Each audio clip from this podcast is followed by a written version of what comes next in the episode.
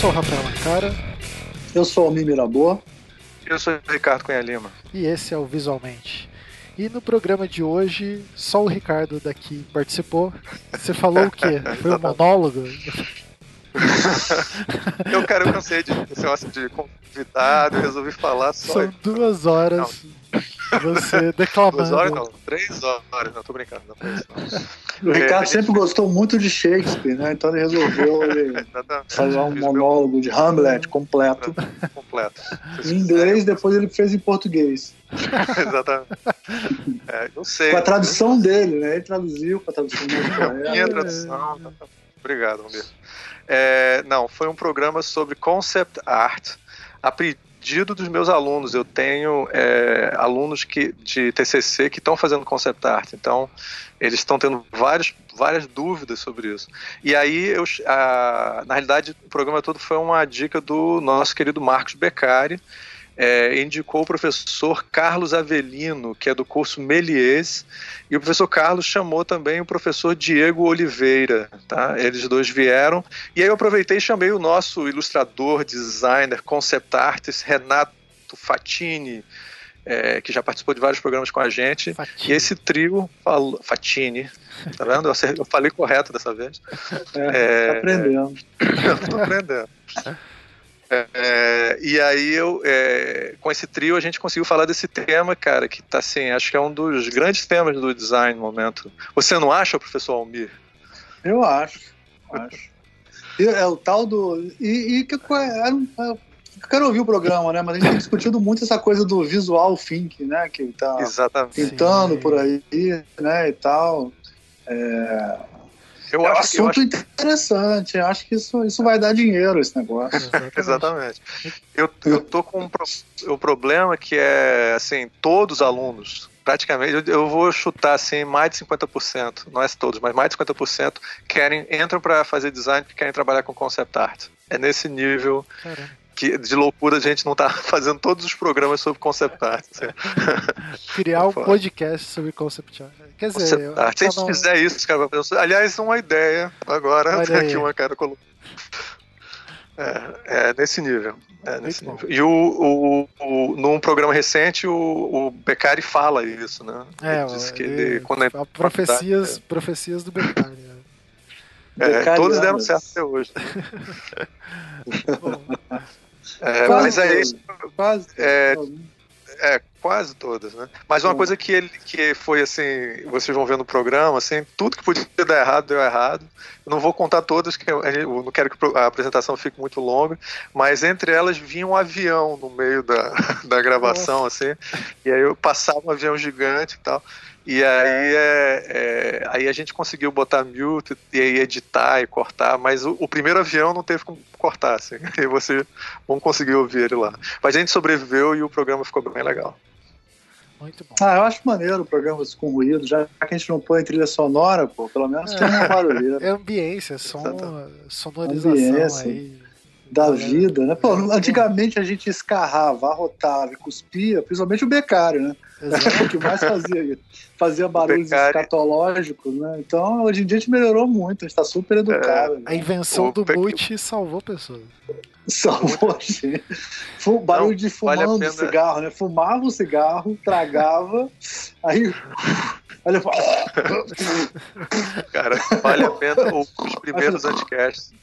Vale a pena só pelos cara. Cara, se eu tivesse tempo, eu faria uma edição deixando só isso. Seria Ele podia fazer a introdução do, do Não Obstante com esse barulho. Só com os barulhos escrotos, cara. Puta que pariu. Então, e agora né, o chato é que ele não é mais assim, cara. Ele, ele perdeu. É, ele perdeu, perdeu, perdeu o encanto. Interrupção do editor aqui, desculpa. Não, ele não perdeu, não. Eu mesmo que tiro todos os ruídos fora. Valeu. valeu, valeu. Ficou velho. Quando ele era jovem, ele era mais bonitinho. É. ficou velho, ficou velho, Virou barbudo, perdeu a pai de família. A gente conheceu o Beccari jovem, né? Ele sentava no nosso colo, era criança. era, um, era um bebê cheio de piercing. Era um bebê. Era um bebê que lia muito, né? Era só um pequeno muito, bebê que lia. muito. Exatamente. Ele sempre leu muito. Como cresceu o nosso menino Becari. agora já, ele, ele, agora já tem um bebê dele. Ele já tem um bebê próprio, dele, próprio bebê. É. Ele próprio. reproduziu, né? Isso, Olha aí. Bom. Tá uma maior felicidade lá. Sim, sim. Tá bem contente. Pequena Lara. Bom, Pequena e... Lara. Temos recados dessa vez? Acho que não, né? Final de ano. Ou começo de ah, ano. Cara, Sei lá é. quando vai ser esse programa, mas. É, vai sair por aí, né? Bom, Teremos novidades né, em 2020. Visualmente 2020, ó. Visual, já, já criei o nome. Ah, opa! Exatamente. Olha aí. Visualmente, visualmente 2020. 2020.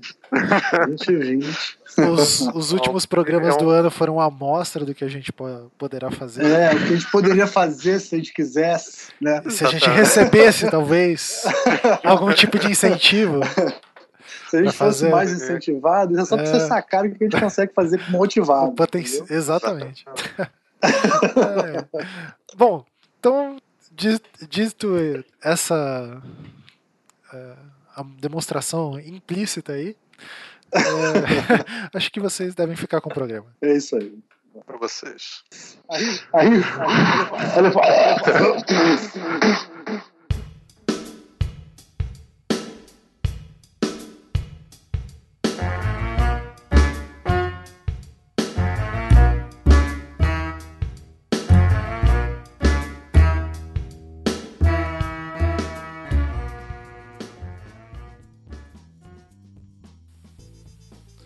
Este é o Visualmente e eu sou Ricardo Coen Lima. Hoje vamos falar sobre concept art. E para falar sobre isso, nós convidamos aqui o professor Carlos Avelino. Olá, pessoal, olá, tudo bem? E também convidamos o outro professor e é, designer também, Diego Oliveira. Olá, pessoal, beleza? Como é que vai? Tudo bom? E o nosso querido Renato Fatini, de volta aqui no programa. Fala, Ricardo, tudo bom? Tudo ótimo. Tô com saudade. Pois é, Renato. Já é o nosso é o terceiro programa, né? Não sei, pode ser. Não, eu acho que é o terceiro. É o terceiro. Gente, então é o seguinte, pra vocês saberem o contexto, é... a gente fez recentemente um programa com o Marcos Beccari e uma das questões que a gente começou a ter no programa era a importância do concept art para o design, né? que está sendo meio ignorado pelas graduações e pós-graduações. E... e aí ele mencionou o professor Carlos Avelino, é, que acho que vocês conhecem, professor, através do, do mundo da aquarela também, né? Sim, sim. É, é, então, eu, bem, além de, né, das aulas do, lá na faculdade Belies, do, da pós-graduação, eu também sou aquarelista e tudo isso iniciou desde o, uh, de quando eu trabalhava em estúdios de animação. Sim. E, e aí ele, ele, ele mencionou muito ah, que ele tem percebido a importância de começar a ensinar concept art para os alunos, porque é uma demanda enorme de alunos interessados em concept art e percebendo o potencial desse mercado. Né? Eu até tenho que admitir que eu acabei de é, entrar, virei professor da Universidade Federal de Pernambuco é, e já entrando, já peguei dois alunos que querem fazer, é, como eu trabalho com ilustração, e dois alunos uhum. me procuraram para orientar é, projeto final de concept art. É, inclusive, eu vou incluir aqui algumas perguntas que eles fizeram para passar para vocês, os especialistas, para responder. Opa! Hum, tudo bem. É, então, uma questão que acho que eu vou é, perguntar primeiro para o professor Carlos, mas aí vocês podem interromper e podem complementar. A pergunta principal que eles têm, inclusive quando eles vão escrever lá o TCC deles, eles ficam completamente perdidos com isso. O que, que é concept art? Porque em português tem é, arte conceitual, quer dizer uma coisa completamente diferente.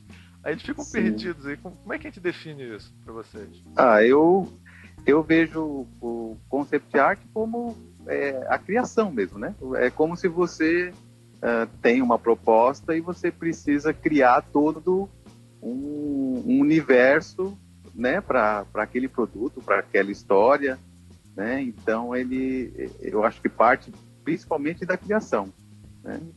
A criação de tudo, desde o do, ah, de como vão ser os personagens, uh, cenário, qual universo uh, que eles vivem, né? Então tá, tá, tudo relacionado com essa parte é, de criação.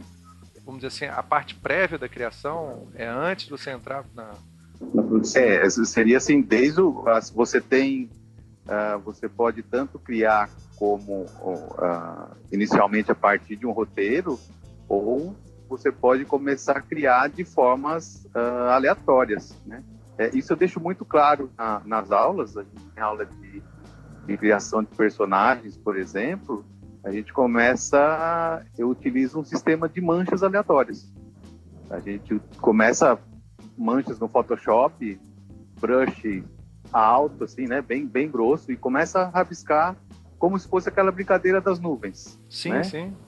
Né? Primeiro você imagina o que é em cima daquela mancha, você vai definindo o personagem, né? Porque assim, pegando o caso específico de personagem, você não começa criando o personagem pelo rosto, pelos olhos, né, nariz, boca, não, você tem que conhecer a estrutura total e depois você vai colocando detalhes e transformando aquilo, né, uh, uh, em características próprias, assim, mas você tem que pensar no todo do personagem primeiro. Você falou que os alunos têm uma, uma confusão, né, aí. Sim. É, eu acho que essa confusão acontece por causa de um problema de tradução que a gente tem. Chega na, quando a gente chega na faculdade, isso aprendi muito tempo depois, né? Assim, se a gente chega na faculdade agora falando concept art, é, os professores acham que é outra coisa, porque concept art no mundo da ilustração é uma coisa arte conceitual no mundo da ilustração é uma coisa e arte conceitual é, na academia é outra coisa completamente diferente, né? Porque tem a ver com a história da arte. É porque em inglês tem concept art e conceptual art. Entendi. É, então acho que a gente, o nome em português deveria ser talvez arte conceito é, para o que a gente está falando aqui e arte conceitual para a história da arte. Essa arte conceitual do conceptual art ou conceitualismo é movimento artístico dos anos 70, né? Começou um pouco antes, mas é, se consolidou nos anos 70, né? É, é, Yoko Ono. Yoko Ono é arte conceitual. Tá? Exatamente. É, no Brasil, Ligia Clark, Sildo Meirelles, essa galera. Mas, assim, a, a coisa curiosa, eu acho que, é, na verdade, a arte conceito veio antes da arte conceitual, veio antes desse movimento artístico. Porque a Disney já tinha esse departamento nos anos 30, anos 40. Né? Sim, e isso é verdade. O negócio, é, e o negócio como movimento teve um monte de antecedente, né? Claro, do Champ, etc. Mas como movimento se consolidou nos anos 60 para 70, né? Exatamente. Pode dizer então que a Disney teve uma, um papel importante nesse desenvolvimento, pelo menos de método de trabalho, assim, da. Ah, certeza. Ah, certeza. sim. Uhum. É, Eles bom, a gente inventaram tá... um storyboard também. Uhum. Várias coisas que a gente faz em, em, animação, eles que inventaram mesmo. Eles que começaram e fizeram o processo, né, as etapas. Aí, é, é, então existe um, um, método, assim, onde o pessoal vai produzir alguma coisa. É, no caso, imagino que seja animação ou. A gente está falando mais de animação em cinema, não é isso? Isso, isso. Uhum. Isso, isso. É, o negócio é que, assim, Ricardo, tem vários tamanhos, né? Esse departamento aí de, de arte conceitual. Então, é, em cada empresa, cada empresa vai funcionar de um jeito. Cada empresa e cada segmento, né? Então, a gente está falando de animação e de jogos, mas dentro da animação e de jogos também tem, tem empresas de jogos que tem o departamento interno de arte conceitual e elas também contratam um estúdio que é específico de arte conceitual então o estúdio vai ter o seu, a sua linha de produção, né, seu método de produção, e a empresa vai ter o seu método de produção que pode ser diferente também. Então é, é muito difícil a gente falar uma coisa, assim, uma linha de produção a gente pode aqui imaginar como acontece, mas é, não sei se dá para falar uma que vai ser, vai ser uma regra para todas, né? É difícil. Regras não, não existem. Muda de pessoa para pessoa. Às vezes até de país para país, né? A cultura influencia no, na forma como eles pensam a arte conceitual, a pré-produção, os métodos. Total. É, é. Mas de, de maneira muito geral, a gente pode falar que foi isso aí que o pessoal já falou, né? É, começa com, com um roteiro e esse roteiro é transformado em storyboard e vai acontecendo ao mesmo tempo, mais ou menos, né? Então a gente uhum. tem um, um, método onde você vem do texto para depois as pessoas fazerem os primeiros é, desenhos que vão ser aplicados na, isso, no, na produção de fato do, do filme, do desenho animado. O... Uhum. Tem lugar que é. o roteiro que o roteiro já é feito em forma de storyboard, direto. Eu vi que na, na Maurício de Souza, os roteiristas, tudo bem que lá é mais quadrinho, né? Isso que eu vou uhum. falar agora é referente ao quadrinho, mas uhum. mesmo os roteiristas não desenhando, não, não tendo essa habilidade de, de desenho, o roteiro que eles fazem sempre tem um desenho, sempre tem uma referência, um, uma indicaçãozinha mínima do cenário. Uhum. Ah, isso é ótimo. tem que trabalhar em paralelo com, com a arte, né? Por mais que eles não desenhem, o trabalho deles seja fazer roteiro, eles têm que fazer um pouquinho de arte só para ilustrar mesmo, né? O que, eles estão uhum. contando ali. Complementa eu, bastante. Uhum. Eu recomendo o pessoal que for fazer quadrinhos que faça o roteiro em forma de quadrinho já. Por que, que você acha que isso ajuda? Cara, eu acho que é super prático para você já visualizar a diagramação da página enquanto você está escrevendo. É, isso te dá. Como você está desenhando e escrevendo ao mesmo tempo, não, você não isola uma coisa da outra e você tem ideias que podem ajudar. É, é, você escrevendo tem ideias que podem ajudar no desenho e vice-versa. Uhum. Eu, eu vou. Eu vou uh, agora que a gente teve uma prévia dessa conceitual e falei conceitual agora, sem, sem trocadilho, né? Mas assim. Uhum. É, uma das, eu vou começar a levantar aqui umas questões que os alunos. É, claro que a gente vai voltar, eu acho, essa questão conceitual do concept art está sempre presente, né? não tem como fugir muito. Teve um, tem dois, eu tenho dois alunos, como eu falei, que estão trabalhando com, com concept art. Um é o João Paulo Viela e o Lucas Cabral. Lucas tinha uma pergunta que ele. eu vou ler a pergunta dele para ser bem professor, assim, respeitando a voz do aluno, né? É, Outros professores Super aqui, é bom.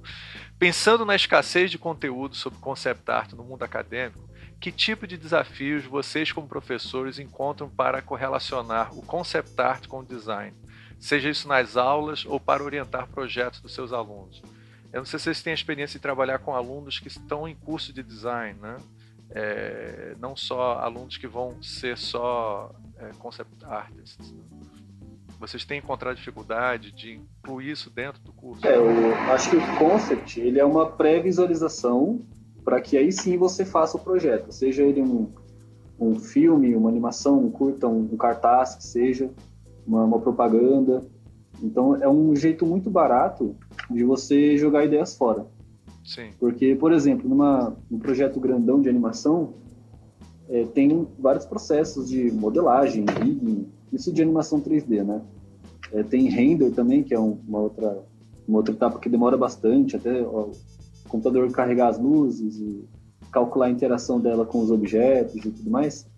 É, então, assim, a animação é um processo demorado e é uma equipe muito grande, várias pessoas e vários processos. É, imagina só que você passa todo um ano, dois anos produzindo uma animação para você lá no final descobrir que as coisas não deram muito certo e que as luzes não estão contando, não estão servindo a história, é, a paleta de cor está desorganizada ou coisa do tipo. Se você for ver isso, se você for perceber essas coisas só no final, que é depois que você produziu e gastou tempo, dinheiro da equipe, é, isso vai ser muito difícil de ser consertado. Então eu até brinco falando que quando a gente está fazendo uma, uma prévia de um projeto, é, na parte do concept, a gente tem que antever os problemas. Então é bom que a gente faça isso rápido e que a gente consiga transmitir com clareza é, as ideias que a gente tem, né?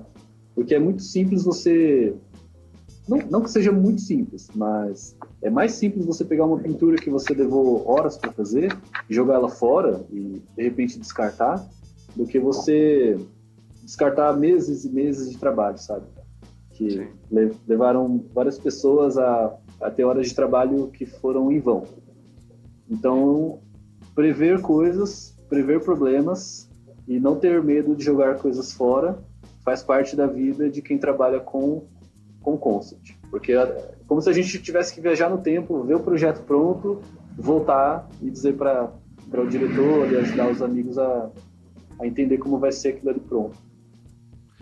Diego, então você tá, é, tem também, imagina, uma relação com o cliente, né? Quando você está produzindo, é, tem um nível de aprovação antes das pessoas, sei lá, gastarem uma grana trabalhando com é, uma equipe de 3D num filme da Marvel e tal. Imagino que uhum. o concept art ele vai garantir que as pessoas possam tomar decisões mais arriscadas ali e que possam fazer um, um processo de aprovação com os clientes, com o resto da equipe, mais ou menos isso que está querendo dizer, né? Isso, isso. É muito, é muito doloroso você pedir para alguém imaginar Tipo assim, imagina um céu azul com algumas estrelas e aí tem um prédio, só que esse prédio está meio torto um pouquinho. É. Se, eu, se a gente ficar descrevendo, é muito doloroso para a gente pedir para alguém imaginar isso. Forçando, é, pedindo para as pessoas imaginarem aquilo que está na nossa cabeça, é doloroso para quem está pedindo para as pessoas imaginar e também é doloroso para quem é forçado a imaginar essa ideia maluca que a gente tem. Então, transpor essa. passar o que você está pensando ali, a sua imaginação, para o o papel, para tinta ou para o Photoshop, seja lá onde for, é, é fundamental para que a gente consiga ser mais claro. Em vez da gente ficar assim, nossa, imagina, sei lá, imagina um avião passando em uma janela. Eu estou é, imaginando. De eu lado. Consigo, esse lado. eu consigo imaginar. Você aí, sabe o que... Diego, isso, isso mais, que... visualmente mais claro é aí que a gente entra é, fazendo esboços e, e pintura. É para mostrar o que, que a gente está pensando.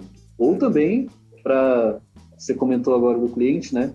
A relação de quem faz arte conceitual é, quer dizer, arte de conceito é bem próximo ao diretor, porque o nosso trabalho também é alimentar o diretor com ideias. O diretor geralmente está lendo o roteiro está descrevendo ali o que ele precisa para aquele momento da história. E aí o nosso trabalho também é alimentar ele com informações visuais que possam complementar a história, possam ajudar ela a ser melhor contada.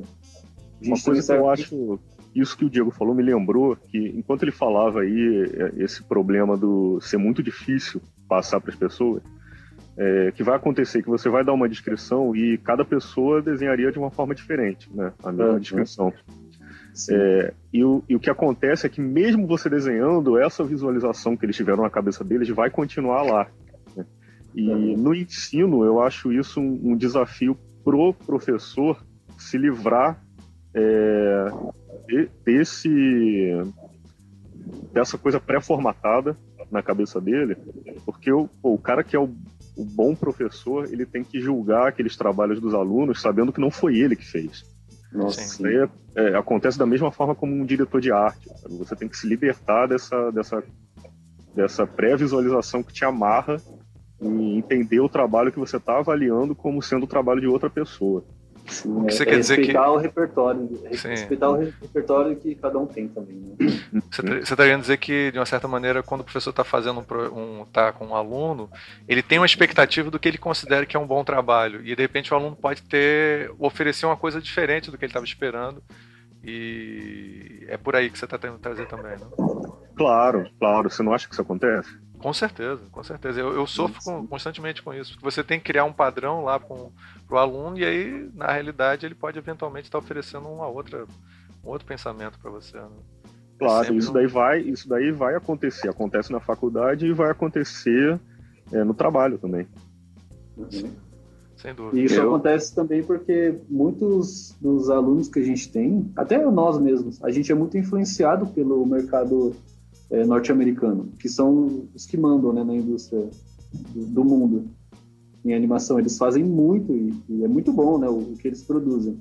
Só que se a gente ficar tentando repetir e seguir a fórmula deles, é, fazer do jeito que eles fazem, personagem com estilo Disney sempre, a gente vai acabar repetindo o que eles fazem. É, e a gente corre o risco de não desenvolver uma identidade visual que é nossa, sabe?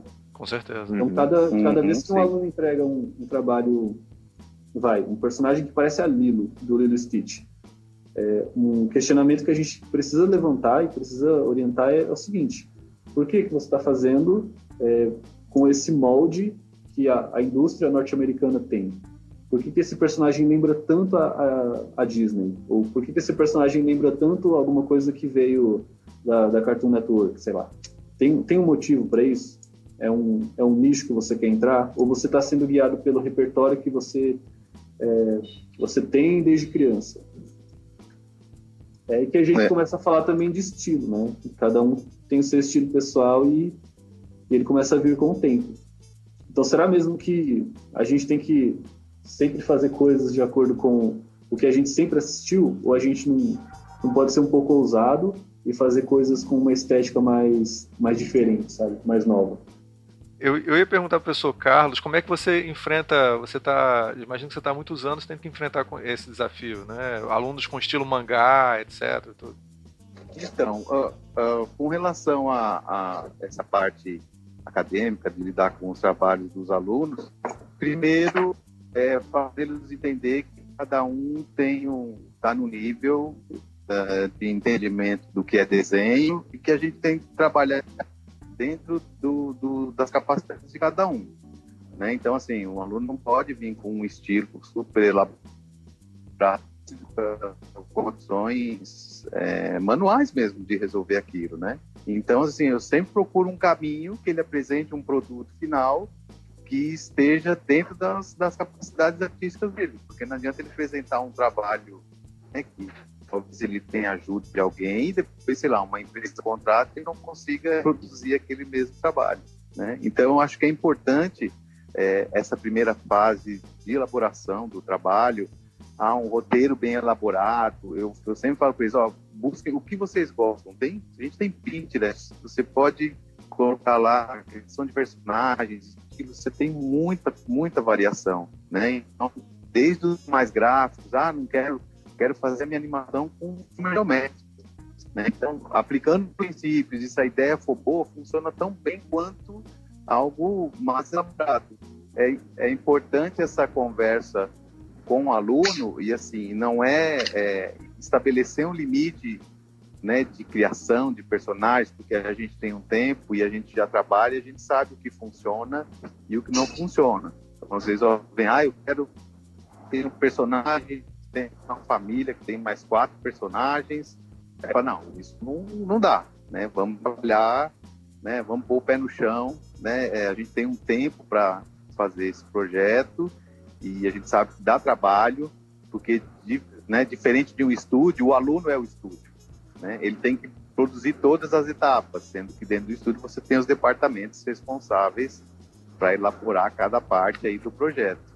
Né? Então é sempre um diálogo colocando ele a par assim, do que a gente pode fazer, com o que ele sabe, uh, dentro do tempo que a gente tem, para que ele tenha um material uh, que seja divertido. Eu acho que tem que, é, é, principalmente lá na Melies, que a gente uh, tem muita, é, é, muita matéria prática. Assim, a gente tem uma parte teórica, até o, o, com relação também ao que foi falado inicial, não tem tanto conteúdo, né? Então a gente busca esse conteúdo através de, de imagens, eh, né? E, e de referências. Uh, não tem uma um, uma parte de material em, em, português extenso, mas a gente vai muito a, com relação a referências que a gente tem de filmes e principalmente é, eu e o Diego também que trabalha aí bastante com concept art e, e trabalha com já em filmes, então a gente tem uma experiência, a gente pode dividir isso com, né, com os alunos de uma maneira e é, é muito é muito realista assim, é, é trabalhar o que você sabe com o tempo que tem e para a gente desenvolver algo que seja bacana para o seu portfólio. Ah, que uma outra questão que o, que, um, que o, o, o Lucas colocou para a gente, para vocês também, é o seguinte: vendo o cenário do Concept no Brasil crescer cada vez mais, desculpa, eu li super mal isso, que o concept art no Brasil está crescendo cada vez mais, podemos observar que o concept é, fora das áreas de publicidade estão é, surgindo mais no entretenimento, jogos, filmes, animações e quadrinhos.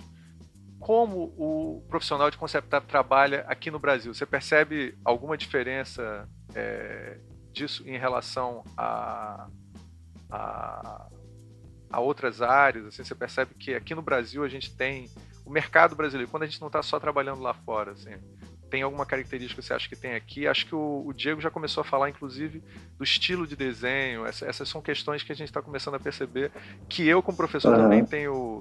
É, um, é, Diego, uma questão que me preocupa muito, né? Essa questão do pessoal emular o estilo da Disney, e aí tem milhões de pessoas desenhando do mesmo jeito. que que você, como é que você vê essa questão da, do profissional de concept aqui no Brasil? Eu dei uma adaptada um pouco na pergunta do, do Lucas, para não ficar redundante, mas.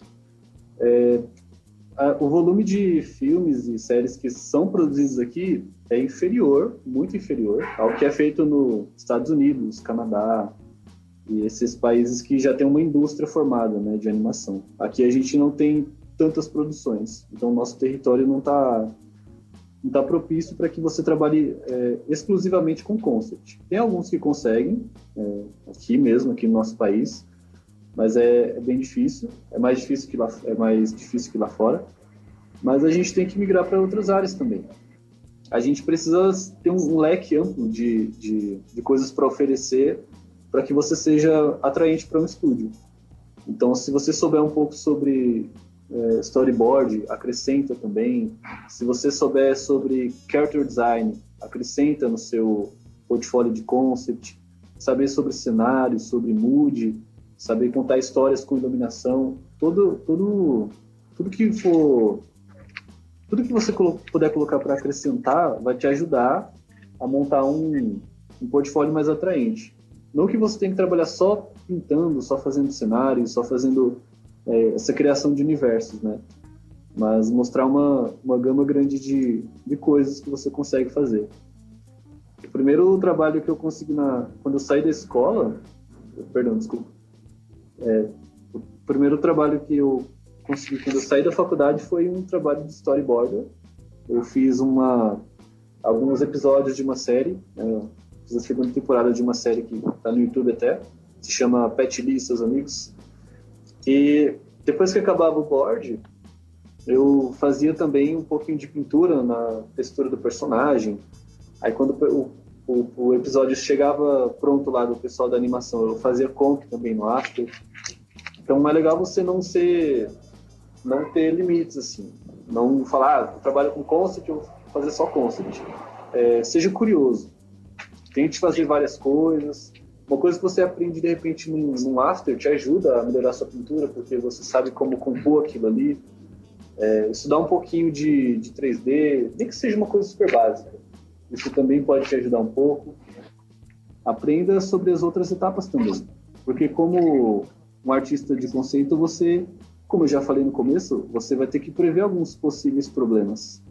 É, vai ter simulação nesse projeto que você está, vai ter um. É, a, a, produção vai permitir que você faça é, coisas como água, fumaça, fogo, coisas chiques, assim, sabe?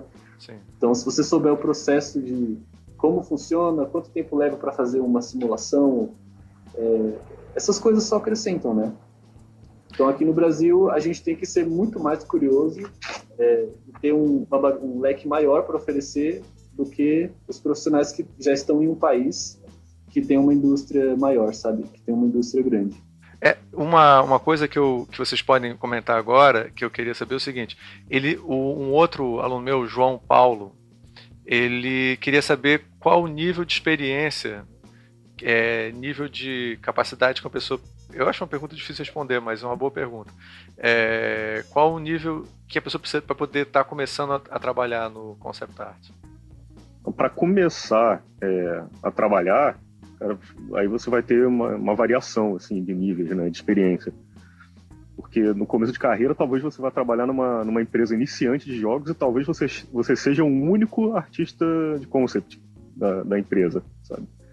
Então é aquilo, aquilo que eu falei antes, né? Vão ter vários formatos diferentes e várias empresas diferentes. Então é relativo demais, eu acho, esse nível de conhecimento para começar. Sim, é, eu acho que é impossível saber. E vai depender muito, né, Renato, do, uhum. do, do, tipo de projeto que você está trabalhando, o nível de complexidade dele. Claro, é... e, e, vai ter a ordem, aquela ordem natural das coisas, né, do, do início da, da sua carreira. Você vai trabalhar primeiro num lugar pequeno, ou você vai trabalhar num cargo de estagiário, aí vai aprendendo e aí vai melhorar e esse melhoramento vai te levar é, a outros lugares, vai te levar a conhecer pessoas que vão querer trabalhar contigo e vai te levar para um projeto maior, que vai te levar para outro projeto maior e, e, ao mesmo tempo você vai aprendendo mais ainda. Então vai, vai acabar seguindo esse processo natural, né? Antigamente as editoras eram lugares onde as pessoas aprendiam, né? E hoje em dia eu acho que o concept art tem sido um, uma área. Tem muitas pequenas produtoras, né? Hoje em dia para as pessoas poderem uhum. trabalhar. Né? Tem, tem, tem muita gente é, fazendo de forma independente, fazendo sozinho o trabalho, é, que é muito possível fazer, né? Então é, é, eu acho que é fácil prever que alguma coisa é, nesse tamanho pequenininho que vai te ensinar muita coisa também vai aparecer. Uhum. Vocês falaram de editora, eu lembrei que eu trabalhei numa editora também, foi meu primeiro trabalho como ilustrador. Eu fazia ilustração de ilustração técnica e ilustração cartoon. Eu sempre quis trabalhar com animação, mas o que tinha disponível era um trabalho numa editora de livros. Eu uhum. gostei bastante, foi, foi muito importante para mim, foi bem legal. Pois é, acho que a gente tem que ter essa noção de que vai ter que começar, às vezes, em, em é, em lugares que a gente não estava imaginando, especialmente quando você ainda não conhece direito o mercado. Né? É, isso não deve ser uma coisa para desanimar as pessoas. Né? É, e como é, que, como é que vocês acham que alguém consegue se inserir no mercado de trabalho? É, dá, dá para prever, só uma coisa antes, dá para prever que dificilmente alguém vai começar trabalhando num filme. Por exemplo, isso daí é fácil. É, isso daí é mais ou menos fácil de prever. É, agora, é, é muito provável que o cara comece numa, numa produtora pequenininha de jogos, porque é algo, é algo que está acontecendo agora bastante, com muito mais facilidade, né? Uhum. É, aí você perguntou do, do, inserir no mercado de trabalho. É. é como alguém consegue se inserir no mercado de trabalho? Que, então, como é que, quais são as estratégias que você acha que eles podem... É, como se inserir no mercado de trabalho no Brasil? eu acho que é vital, uma coisa que funciona muito é participar dos eventos. É, dos eventos que têm relacionados a ou da área ou relacionados à área, né? E qualquer evento que tenha design ou concept art envolvido. É, porque nesses eventos você sai um pouco do ambiente acadêmico, conhece um monte de coisa nova, conhece um monte de coisa que te empolga, e o que é principal, você conhece as pessoas que estão trabalhando ou que estão começando a trabalhar. Essas pessoas, é, no futuro, vão te chamar para trabalhar com elas é, ou vão ser seus chefes, seus colegas de trabalho, ou vão aprender junto contigo. Então, quem está indo no evento agora, está é, tá começando a, a, entrar nesse, nesse mundo, é, no ano que vem vai de novo. E aí você vai reencontrar as pessoas e vai fortalecendo esses vínculos, sabe? No, ano, no outro ano você vai de novo. E isso daí é, eu acho que é, que é vital para fazer parte do seu crescimento, assim, como, como profissional e funciona, funciona de verdade, porque é, fazer esses contatos é, é, é a chave para ter esses contatos de trabalho, para entrar no, no, mercado. Entre outras coisas, né? Isso daí foi e, é, uma, uma, uma, das ideias que eu pensei. Isso, isso eu acho então, legal, eu tenho visto muitos alunos fazendo, eu acho que isso é uma, uma dica de ouro, assim. E você. E mídia social? Você acha que tem alguma coisa que eles possam fazer em mídia social para poder Total, Claudio. Só deixa eu falar aqui o, o, umas ideias de evento para ir que está acontecendo agora que, que, pode ter, que tem a ver né, com concept art. Tem a Brasil Game Show, Game XP, a maioria de, de jogos, né? É, a CCXP, Campus Party, acabou de acontecer a Unride, é, em São Paulo, né? Que teve um, um, monte de gente lá que trabalha com essa área. Então, acho que é, ir, ir nesse tipo de evento é, é muito engrandecedor do teu conhecimento. Sim, eu tive alguns alunos que foram. O e, e aí a questão do, da mídia social, que, que tem uma coisa, uma dica? Ah, cara, isso daí eu acho que ninguém sabe mais direito o que está acontecendo. é. O Facebook não serve mais para nada. É. Não, não usa, o Facebook não, não serve mais para divulgar trabalho. Eu, eu adoro o Instagram. É, tem muita gente que usa Behance e fala que é muito bom. Eu não funciona para mim direito o Behance. Não sei porque eu tento, eu tento, mas não não rola. E o Instagram é o que eu mais gosto atualmente. Mas o, o Behance, agora, eu, eu sempre. Desculpa te interromper, mas o Behance é porque. Só essa, o Dilema Behance, dá um programa só. É, mas não é legal, cara, ter ali um lugarzinho onde você pode ver todo o trabalho dele e tal, assim. É, Total, tipo, claro. eu quero ver meu Aí tá lá, tem um Behance. Não, será que não vale a pena? Assim? Não, não vale, vale muito a pena. Você tem que ter. É, é eu não tô falando para não ter, tá? Tem que ah, ter. Tá. Agora, assim, como você super divulgar o seu trabalho é um mistério, né? usando, usando esses meios. É, porque vai um pouco do esforço pessoal de divulgação, né? de, de é, usar muito tempo fazendo isso, de ficar lá procurando é, outras pessoas e conversando com essas pessoas também. É, e vai um pouco da sorte, né? Também. Sim. É... O, o, e, por exemplo, você sempre participa do, do Inktober, que está rolando agora isso, nesse momento. Isso. Ah, bem lembrado, bem lembrado. Você esqueceu é um... de desenhar hoje teu Inktober, é isso? Não, Eu já lembrei tá você. Post... Tá postado, tá? Então, tem iniciativas como o Inktober e tem um monte de outras, né? O Inktober é o evento onde no mês de outubro você faz uma ilustração é, por dia, né? E, e, vai postando dia a dia. E o legal, assim, cara, às vezes parece meio, meio bobo, mas você fica contagiado pelo negócio, sabe? Por isso que eu, eu tô participando pela terceira vez, terceira ou quarta vez. Sim. E é, é, é, contagiante, mas você fica empolgado, o negócio funciona, você fica motivado a desenhar, para postar, para participar daquilo, porque tem aquele senso de, de uma coisa se movimentando junto, né? E é mundial, então está acontecendo é, em todos os países, você está fazendo parte também, e aí tem uma coisa muito grande de satisfação pessoal de conseguir cumprir aquela, aquele desafio, sabe, que você colocou para você mesmo. E aí durante esse período é, você passa por uma fase super produtiva, assim que até te empolga a fazer outros trabalhos. É, e não tem só Inktober, tem um monte de outras modalidades, tem outros meses do ano, tem... Mas eu finge que o ano inteiro é Inktober e Isso, isso. Tem gente que faz o desafio de desenhar 365 dias. Caramba. Muito divertido. Eu conheço o Mermaid, que é no mês de maio você fazer sereias diferentes. Isso, ah, Tem isso. O, o que eu acho muito legal, que eu quero muito fazer um dia, é o Rui Vember. Já ouviram falar dele? Não, não. não. O Rui Vember é no mês de novembro, você vai fazendo paletas de cores. É, cada dia você faz uma paleta de cor diferente. Aí você completa o círculo cromático durante todo o mês de, de novembro. É muito louco. Depois, é, hashtag Ruivember. Eu vou, um dia eu vou tentar fazer esse aí, deve ser muito legal. Uhum. Ah, legal. O, o, eu queria trazer umas polêmicas, assim, se eu puder aqui. Tá? Uma outra questão do. Essa é grande, que o Lucas está trazendo é o seguinte: o processo de concept art muitas vezes é bem corrido no mercado de trabalho, fazendo com que o profissional ele, ele desenvolve bastante o raciocínio, é, que migre para outros lados do ofício, usando técnicas que nem sempre são muito bem vistas para outros profissionais da área. No concept art para videogames, empresas como Naughty Dog, que é a empresa que fez o Last of Us, né? É, que é um videogame super interessante, trabalham com uma quantidade muito grande de demandas. Artistas como John Sweeney, diretor de arte do Uncharted, que também é do Naughty Dog, Uncharted 4, precisam gerar o conceito principal de muitos itens presentes no produto final. O que, que vocês acham sobre a prática de técnicas como photo, photo bashing e paint over ou overpainting no concept art? Será que é trapacear? Essa... Cara, olha só, é... já vou adiantar que não, não é trapaça. Vamos parar com isso. É, é... Aí tem que explicar o que, Pô, que é acho, também, né? Eu acho que toda, toda vez que aparecer, assim, na história da arte, tá? toda vez que apareceu uma, uma técnica e alguém aderiu a essa técnica, eu acho que no início ficou, foi tudo muito interessante, aí algumas outras pessoas começaram a aderir, foi super interessante, e aí com o tempo aquilo se espalhou e todo mundo fazia, e aí ao mesmo tempo vieram as críticas, né?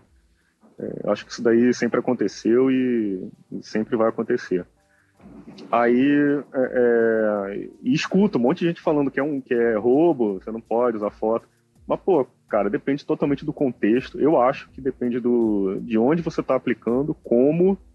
Então tem várias situações onde você pode usar a foto e onde você não pode usar a foto. Mas, mas explica por que isso não, não é simplesmente usar a foto. O que, que seria exatamente photobashing?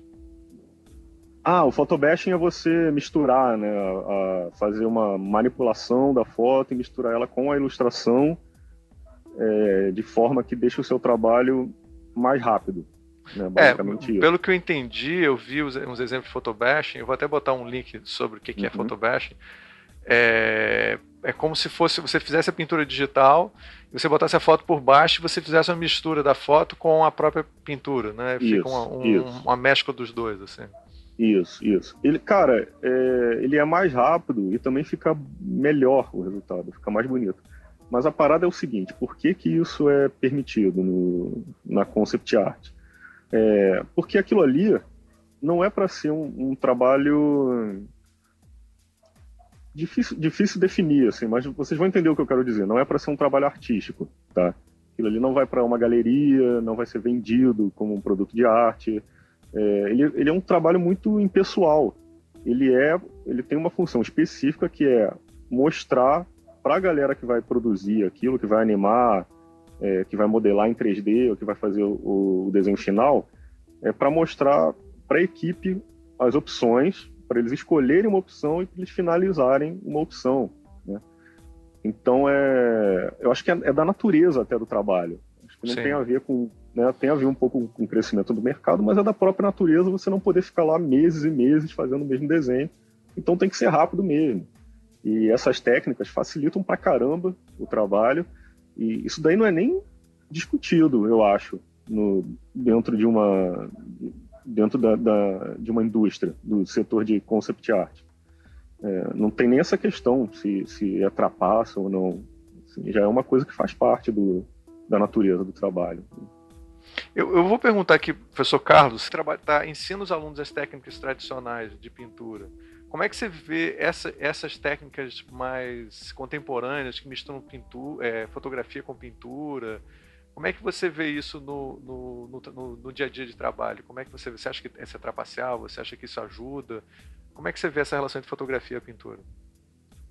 Não, eu acho que é, é, não vejo como né, como, como ultrapassa, assim, eu acho que é importante porque se tem um, um, um mercado né, que, que pede uma demanda de trabalho desse tipo, eu acho que é viável, sim, e é importante uh, conciliar né, essas, essas novas tecnologias aí. O, o, importante sempre é não, né, não plagiar, né, que sim. seja um, um trabalho né, original, né, de criação e, e, e dependendo do caso, eu acho que as pessoas elas até ficam conhecidas é, pela maneira como manipulam essas imagens, que meio Sim. que criam uma, uma identidade visual daquele artista, né? Então, acho que é mais um meio que, que deve ser explorado. Não vejo né, como algo assim que, né, que vem atrapalhar ou que não deva ser usado. Eu acho que tem que é, tem que usar sim, tem que experimentar. Eu, eu sou sempre aberto assim às novas né, utilização uhum. de, de, novas técnicas e mas eu falo que sempre é importante você ter uma base tradicional porque aí o digital ele surge como uma ferramenta que vai auxiliar você não fica totalmente dependente dele né então assim um artista que domina tanto o digital e o tradicional ele também, como profissional, ele é reconhecido uh, diferentemente no mercado. Sim, sem dúvida. Você acha é, que. Ricardo, o... Desculpa falar. Tem, tem um caso que eu acho. É, um caso onde eu acho que é totalmente liberado o uso de fotos sem questionamento. Quando a foto é sua. Aí Sim. não tem, não tem problema nenhum. É, ou quando a foto foi te dada pelo seu. foi te dada no trabalho. Né? Então, ela faz parte da produção daquela, daquele evento, é, assim, é, você está trabalhando é. com aquilo. Ela, Eles fizeram é, pesquisa foi... de localização e aí pegaram isso. as fotos daquele, daquele local e você está usando como que na realidade eles vão isso. Isso, isso. E aí, cara, tem que ter o tem que ter bom senso, né? Se você não pode pegar uma foto de um artista famoso, né, fazer um desenho por cima e, e apresentar como se fosse ah, aqui o retrato que eu fiz. Aí não, aí já, já começa a ficar meio esquisito. Aí você não pode comercializar esse trabalho, porque né, foi feito com uma imagem que não é sua. Enfim, são. É, a gente nem pode definir isso aqui, cara, porque isso daí, né, aqui a gente não, é, não tem tribunal do design. Então é. Cada caso vai ser muito. Cada caso vai ser muito específico. Eu dei um. Meu microfone caiu. Tá acontecendo de tudo hoje. Hoje está hoje tá, hoje tá super intenso. É, o, tem uma questão que eu não sei o quanto vocês. Eu sei que o, o Renato tem, tem experiência com isso. A, a gente normalmente está considerando, dentro do concept art, então, pelo que vocês têm falado, é, cinema em geral, incluindo animação, é, videogame e quadrinhos, né? Então, me parece que é, quadrinhos também tem um trabalho de concept art, mas eu desconfio pelo que vocês estão falando que em quadrinhos concept art não é necessariamente uma equipe, mas é muito mais um trabalho do próprio criador, que já é um desenhista, e ele vai ter que fazer aquilo. É... Uma Olha, última pergunta. Te falo, te o que eu sei sobre a parte de quadrinhos é que é, é um, o processo é muito mais simples, sem dúvida. Porque o, o concept do, do, quadrinho ele é muito, ele é fluido, ele é feito para ser mudado, né? especialmente em quadrinhos de super-herói, onde eles estão mudando os personagens o tempo todo. E quem faz aquilo ali faz uma forma, faz em forma de esboço, assim, nem é muito finalizado, depende da disposição, né, do artista. É a própria pessoa que vai desenhar, geralmente a não ser que esse trabalho esteja sendo feito dentro de uma agência que faz licenciamento dos personagens.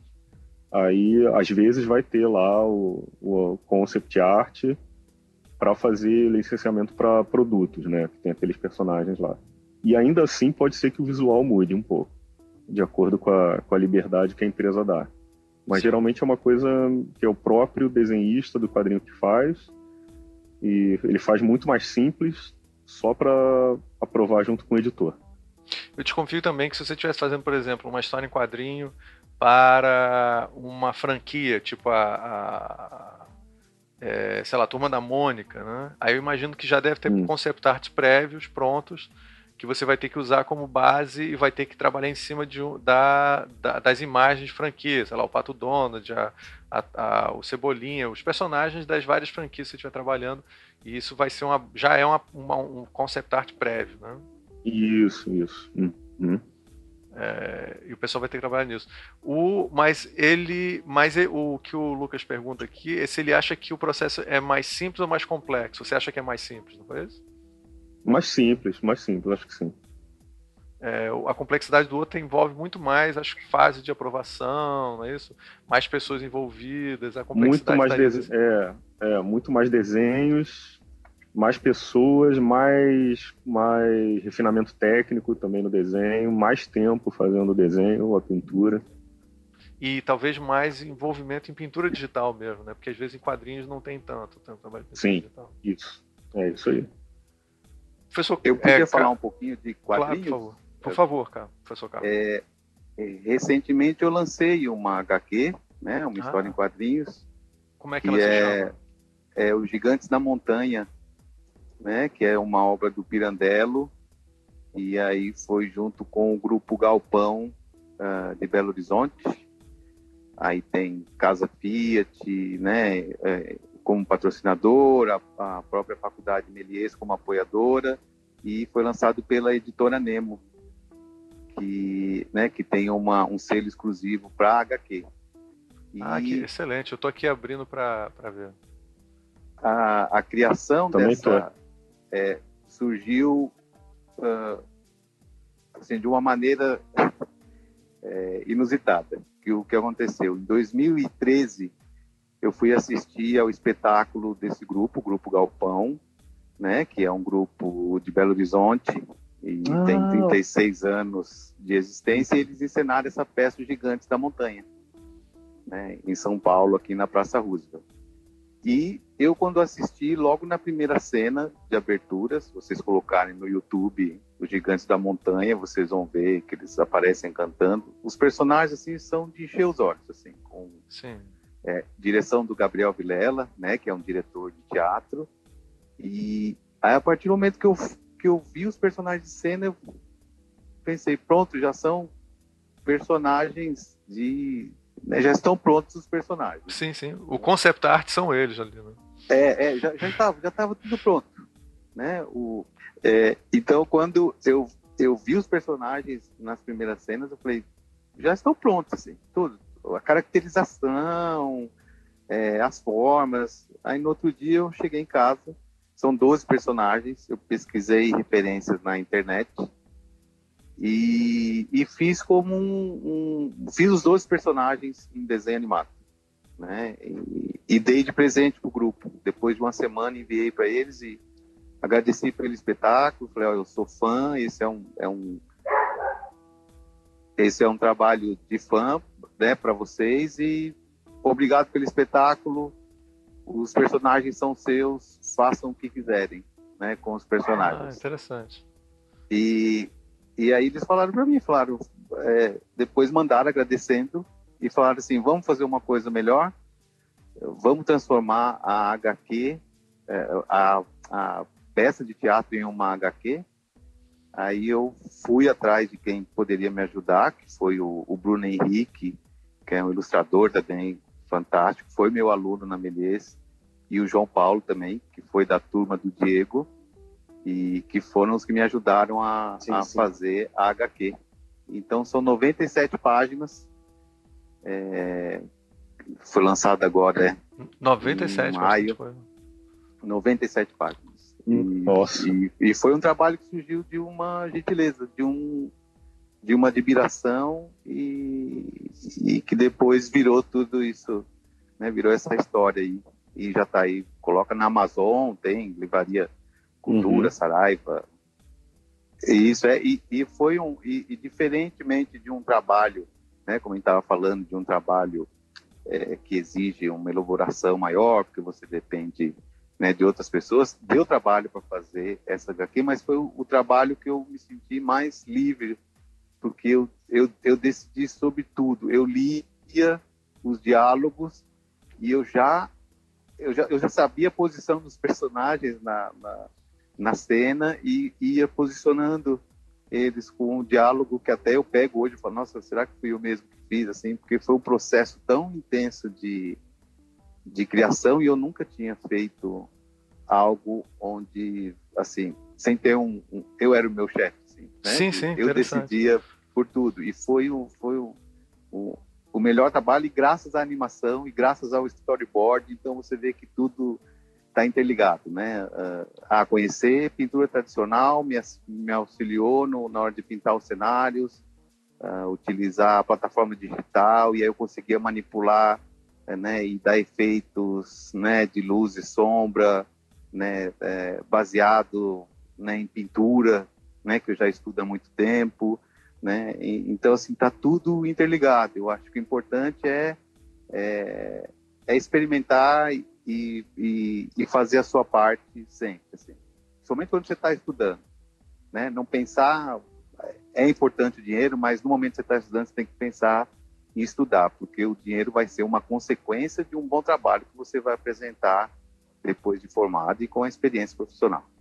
Então você acredita, professor, no seu caso você teve a oportunidade, tendo já tendo muita experiência no mercado, é, trabalhando em diferentes produções, você se sentiu mais livre quando você pode ser o seu próprio, é, a pessoa que toma as decisões finais do concept art, que normalmente não é o, o próprio artista, né, o designer. É, é, sim, né, e que me deram essa oportunidade, né, falar não, claro. faz, faz do seu jeito, assim, né, e aí eu criei o meu mundo baseado no né, o mundo dos quadrinhos lá, baseado na peça de teatro, junto com a descrição né, do texto original. E aí eu fiz algumas inserções em homenagem ao grupo dentro desse clássico do Pirandello, então foi muito divertido, assim, e ficou um, uma história muito bonita. Aí o final é em aquarela, aí misturei ah, aquarela com pintura digital. Ah, interessante. O, professor, você acha então que é, a universidade é uma oportunidade ou, ou o curso o curso que você estiver fazendo é uma oportunidade onde você tem mais liberdade para estudar, né? Às vezes no mercado Sim. você aprende muito, mas você não tem tanta liberdade. Exatamente, eu falo para os alunos, aproveitem porque é, é a hora de vocês criarem as suas coisas, porque geralmente quando você está no mercado de trabalho, é, você está trabalhando e geralmente você é, podem ter projetos que você faça que você não gosta tanto, mas é trabalho. E é, nos, né, quando, enquanto você está estudando, você está desenvolvendo a, é, né, aquilo que você, né, que você quer. Assim, é, é o seu trabalho que está em jogo, é o, é o seu portfólio que está ali e, e, é onde você mostra né, é, quais as suas habilidades ou, ou o que você quer é, futuramente, né, até onde você você quer chegar. É mostrar o que eu sei no momento, mas assim, sabendo que você pode melhorar sempre e buscar sempre conhecimento em cursos e, e não parar de estudar. O, o, você acha então que a, a, como é que você vê, por exemplo, hoje em dia os alunos trabalhando muito com pintura digital, é, o que, que você considera que são conhecimentos importantes para. E eu acho que a gente pode também incluir o professor Diego, o Renato também, para falar sobre isso. É, como é que a gente pode incluir a, questões tradicionais? Quais são as questões que são importantes para os alunos saberem? Chutar assim só para a gente seguir como anatomia e tudo. O que, que são conhecimentos que eles que tem que estar tá lá na caixinha de, de habilidades para um, um, concept artist? Ah, eu. É... Desculpa, o, lá, pode começar, lá. professor Carlos, aí depois a gente passa. Tá. É, é, acho que assim, uh, perspectiva, uh, conhecer né, estruturas básicas de formas geométricas, né, é, cor, assim, de misturar mesmo com, com guache, técnica de guache, para misturar a cor ali no tradicional, né? Não, não precisa ser um, um, um excelente uh, pintor no momento, mas conhecer o que é claro, escuro, né? Uh, variação de tom, como aplicar isso, como deixar uh, composição. Eu acho que isso é importante e, e ter a princípio algo que mostrar, né? Montar um portfólio, né? Com esse material que você, né? Que, que você desenvolveu aí em aula né? E para ter algo para apresentar caso uh, tenha um, uma oportunidade de trabalho. E esses dois segmentos, tanto o tradicional quanto o digital, um sketchbook com anotações, desenhos e, e pinturas. Então é, é uma coisa que você vai produzindo ao longo né, de um período para apresentar uh, caso haja uma oportunidade de trabalho. E depois é, é ah, tem essa oportunidade, começa a trabalhar e aí é renovar esses, esses trabalhos sempre para ter é, para ter uma linha assim, né? Até você mesmo observar uma linha de evolução da sua qualidade artística, mas tem que fazer. Ninguém, ninguém pode fazer com você, né? É, é igual eu falo que estudar música, né? Você tem que tocar um instrumento sempre. Então para desenho, pintura, é, pintura digital, modelagem, animação, 2D ou 3D, tem que fazer sempre, porque não é você só na aula ou fazendo, sabe, um, um, uma vez por mês ou somente na entrega do exercício é que você vai se tornar um bom profissional. Sim, sem dúvida. Renato, você ia falar, eu te interrompi, cara. Você tem que estar preparado para uma coisa que talvez aconteça com o seu trabalho. Vai aparecer, é, eu vou falar agora, vai parecer uma coisa meio triste, tá? Não é, vou explicar. É, pode acontecer do seu, do seu trabalho de você precisar adequar o seu traço, é, o seu estilo a uma coisa determinada que o seu que esse cliente de concept art vai, vai querer. Especialmente se você trabalhar num departamento grande de concept art que está fazendo para jogo ou para filme.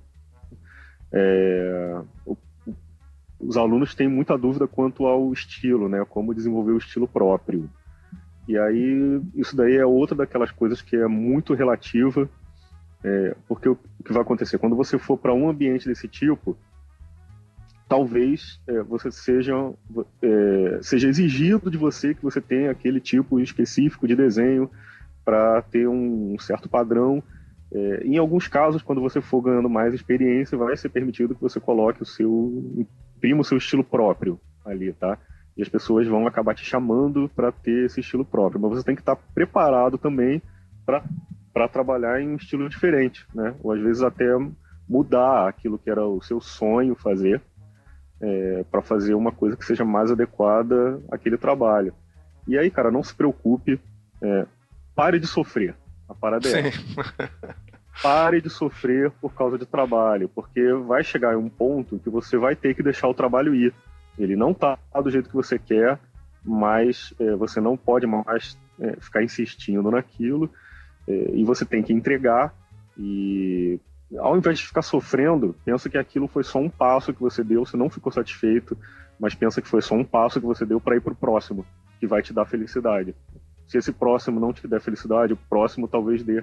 Então são apenas passos que você está dando, é, então não sofra demais por causa disso. Gostei, é, é uma, uma, metáfora dos passos aí, é bom o pessoal lembrar, um dia depois do outro, e você tocando. Se você quiser a perfeição, você vai enlouquecer e vai, derrubar, vai desistir depois do, da primeira aparente derrota, não? É, não fique se apegando demais. É, exatamente. Uma questão que eu, que eu fiquei pensando um pouco aqui, a gente tem uma concept art brasileira assim, uma cara de concept art brasileiro, agora a gente ainda está muito no começo disso. Eu acho que devido ao, ao tamanho da, da nossa indústria, que não é tão, tão grande igual França, Estados Unidos e tal, talvez a gente não tenha ainda uma, uma cara específica do Brasil. Pode ver que quando alguém retrata o Brasil, é, são coisas bem clichês que eles contam sobre Amazônia, Pelé, Arara Azul, muita praia, muito Rio de Janeiro. Então as pessoas acham que o Brasil é só isso, né? O que a gente tem visualmente é só praia, futebol, Pelé, Neymar, é, bola de futebol e carnaval, samba e essas coisas. Aquele desenho animado é muito que é maior muito, que isso aquele desenho muito bom, né? Aquele, o Rio, que é feito inclusive por um, um, excelente animador brasileiro, ele é bastante repleto desses estereótipos, né? É, o Carlos Saldanha, ele tem esse, ele teve essa preocupação em fazer um filme do Brasil que tivesse essa cara do Brasil que todo todo mundo conhecesse. É, é lindo o filme, os dois filmes são perfeitos, mas é, tem um, um exemplo legal sobre essa, essa forma como o Brasil é visto lá fora e como, é, como o Brasil é imageticamente representado fora daqui.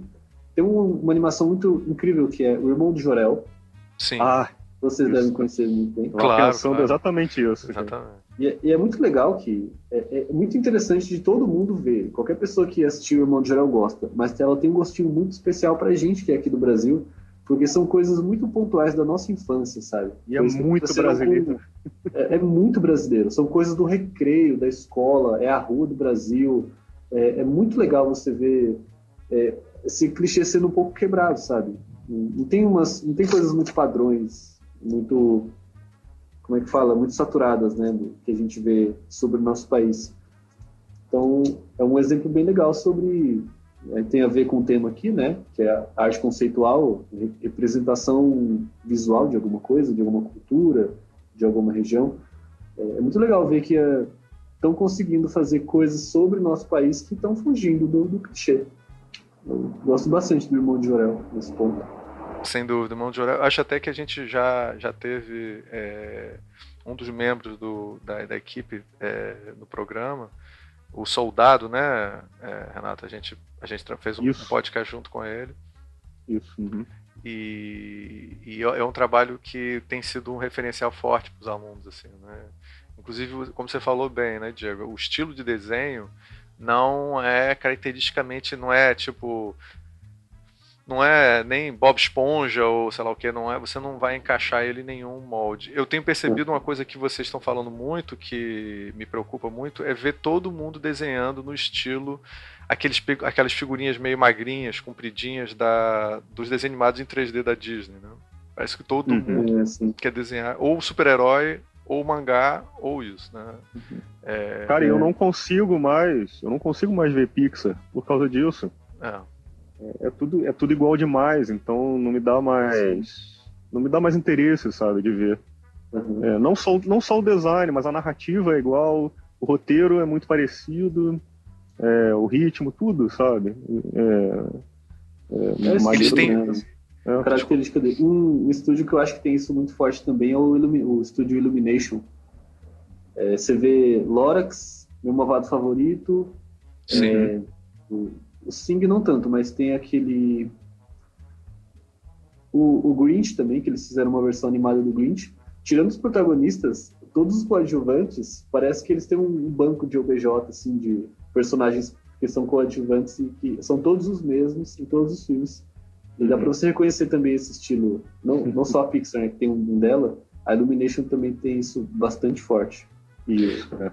Eu não quero, eu, eu, eu, me sinto mal de fazer essa crítica. Eu acho o Rio um desenho animado muito interessante. Assim, eu não estou querendo perseguir ele, coitado. O Carlos Saldanha tem um trabalho fantástico.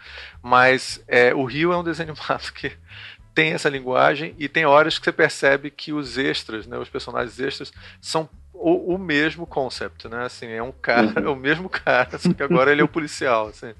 Isso é um perigo, né? Inclusive, imagino que produção, quanto mais barata a produção, mais esse perigo é maior, né? Você começa, o cara, o cara criou aquele concept lá e fez o 3D, e, bicho, agora bota a roupa de policial nele, porque claro, vamos embora. Claro. Né? Foi, foi, feito pelo mesmo designer. Eu vejo é, muito é. do. Sabe o que eu vejo muito também? O Toro Ferdinando, todos os personagens, eles parecem que existem no mesmo universo do Rio. Dá a impressão Sim. que o, é. que o, o Saldanha lá, o, seja lá, o diretor de arte, ele foi a mesma pessoa que desenhou.